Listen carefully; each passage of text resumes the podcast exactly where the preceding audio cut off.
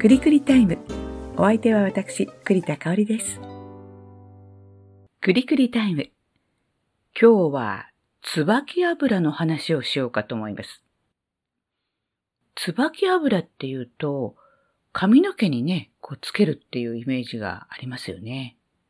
私ね、高校生の頃に、まあ、髪の毛が結構剛毛で、ごわっとしていたんで、その椿油をつけるとしんなりするっていうことから、まあ、ある日の夜に椿油をお湯に溶かしてこう髪の毛に塗って、で、次の朝、水も滴るような感じの油も滴るような髪型になってしまって、学校へ行ったらみんなにどうしたの？って聞かれて、で、自分でこう手で髪の毛をしごくと油がつくっていうぐらいつけすぎたという記憶があるんですね。なので、椿油っててっきり髪の毛につけるものだと思ってたんですが、実は今年のゴールデンウィークに五島列島に遊びに行きました。五島列島って椿でとっても有名なんですね。関東だと伊豆大島が椿で有名ですよね。まあそれと同じように五島列島は椿で有名なところでした。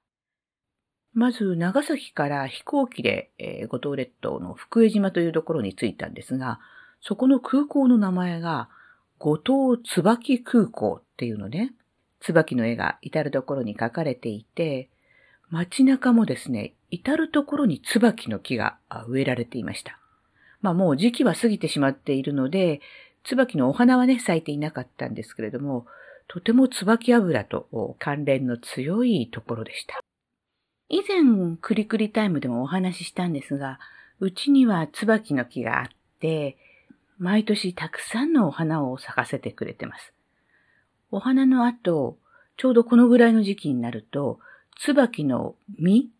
えっ、とね、小さい青りんごみたいなのが実がつくんですね。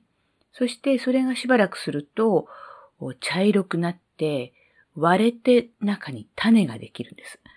で、まあでも、その種は、まあ硬いし食べられるわけではないので、まあお掃除して捨てちゃうんだけども、今回、五島列島で椿油を作るという体験に行ってきました。まず、椿油を作る手順なんですが、この椿の茶色い硬い種なんですが、これを殻を剥くんですね。ちょうどあの、栗の鬼皮、一番外側の皮を剥くっていう感じに近いんですけれども、専用の椿の種を割る機械っていうのが、まあ、テコの原理でこう押しつぶすみたいな感じの、えー割り機があるんですが、それを使うか、もしくは銀杏の割り機ってご存知でしょうか？ハサミみたいなもので挟むんですけれども、そういったもので、とにかくこの椿の種の外側の硬い皮を剥がします。そうすると中側にこう渋皮がついてるのね。この渋皮はついたままで構わないんだそうです。で、剥いた種をこう集めて、これを軽くレンジにかけます。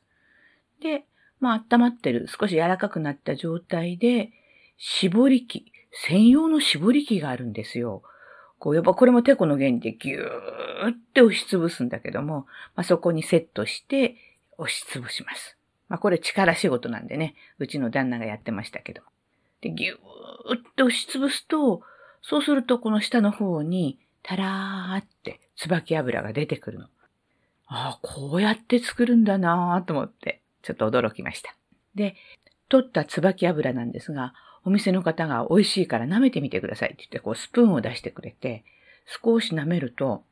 なんだろう、すごくちょっと香ばしいような、えーさらっとした美味しい油でした。実は五島列島では、椿油をお料理に使うというのが、あの、一般的に行われているそうで、椿油で天ぷらを揚げたり、椿油で、まあ、ドレッシングだったり、オリーブオイルの代わりみたいにして使うんだそうです。で、とても美味しかったので、食用の椿油というのを一瓶買ってきました。ただ、それなりなお値段がするので、えー先日天ぷらを揚げたんですけれども、小さなお鍋に、まあ1センチくらいかな、でも1センチじゃこう天ぷらって上がらないのね。衣がこうそこにくっついちゃうから。で、お鍋を片方に傾けて、で、そこで一つずつ、エビの天ぷらを一匹ずつとか、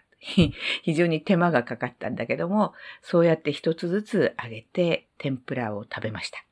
これね、感覚としてはすごくやっぱりさっぱりしている天ぷら。普通の食用油で作ると、まあどちらかというとこう、重い感じのメニューだと思うんだけども、このね、椿油で揚げた天ぷらはとってもこう、さらっとしてて、軽い感じでした。そして、昨日は、カツオのカルパッチョみたいなのを作ろうと思って、玉ねぎをこう薄くスライサーでスライスして、そこにカツオを薄くスライスしたものを乗せて、先日我々が作った椿油、小瓶でね、椿油取れたんだけども、カツオの上にかけて、そこにお塩をね、パラパラパラパラって乗せて。そしたらね、とっても美味しいカツオのカルパッチョでした。えー、もし食用の椿油が手に入ったら、このカルパッチョみたいなものをぜひお勧めします。で、椿油を作る体験をさせてもらったところで、椿油の説明書をもらいました。それによりますと、椿油はオリーブオイルよりもオレイン酸を多く含んでいるんだそうです。オリーブオイルはね、75%ほど含まれているらしいんですが、椿油はオレイン酸含有量は85%以上。すごいですね。このオレイン酸、血中の悪玉コレステロールを抑制して、生活習慣病の予防や腸内環境の改善なんかにもね、効き目があるんだそうですよ。不老長寿の薬というふうに言われてるんだそうです。まあ、美味しくて健康にも良くて、これね、椿油本当にいいなと思います。我が家に椿の花がたくさん咲くので、椿の種ができるんですが、今まで捨ててたんでね、うん、ちょっと、今後は椿油を作ってみようかなと思うんだけど、この絞り器っていうのが、本格的なやつだと、すごい高いのね。で、簡単なやつだと、1万円ちょっとぐらいで買えるらしいので、えー、ちょっと旦那と相談して、栗竹作成の椿油なんてやってみようかななんて思っています。それでは今日のクリクリタイムはここまで。またの機会をお楽しみに。